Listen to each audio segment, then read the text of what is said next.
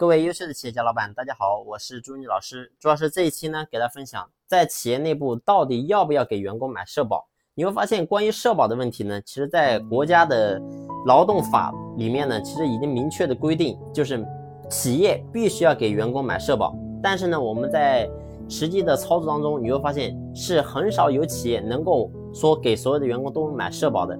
那为什么会出现这种情况呢？其实呢是有几个原因。那首先第一个原因就是因为我们很多是中小型企业，那本身的经营压力呢也比较大。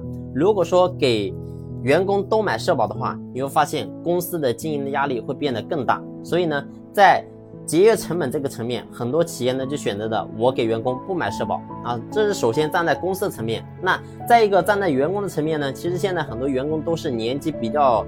年轻的啊，九零后、零零后，那么这帮人呢，其实他对他老人的时候，对吧？对他老的时候，他说：“哎，我要不要社保？”其实他没有说多大的感觉。很多人呢觉得，如果说我现在我去买个社保，我还得扣这个钱，然后呢，我实际上我到手的收入反而低了。所以很多人呢，他自己也不想买社保，所以呢，就导致了这个问题。那么，其实你会发现，你给员工不买社保，对于公司或者说对于员工来讲，表面看起来是有好处，但是呢，实际上对员工来讲其实是无所谓的，但是呢，对企业来讲其实是个定时炸弹。为什么这么讲呢？因为你会发现，如果说一旦你跟你跟这个员工闹得不愉快了，然后呢，员工他去劳动局一告你，只要他一告你，然后呢，你没有买社保，就这一条，你就要赔偿不少钱啊。而这个东西呢，不是个例，而是呢，在很多企业都上演过。所以我想表达是什么？如果说我们在企业，内部经营的时候，真的遇到这种问题，那么我们该怎么去解决呢？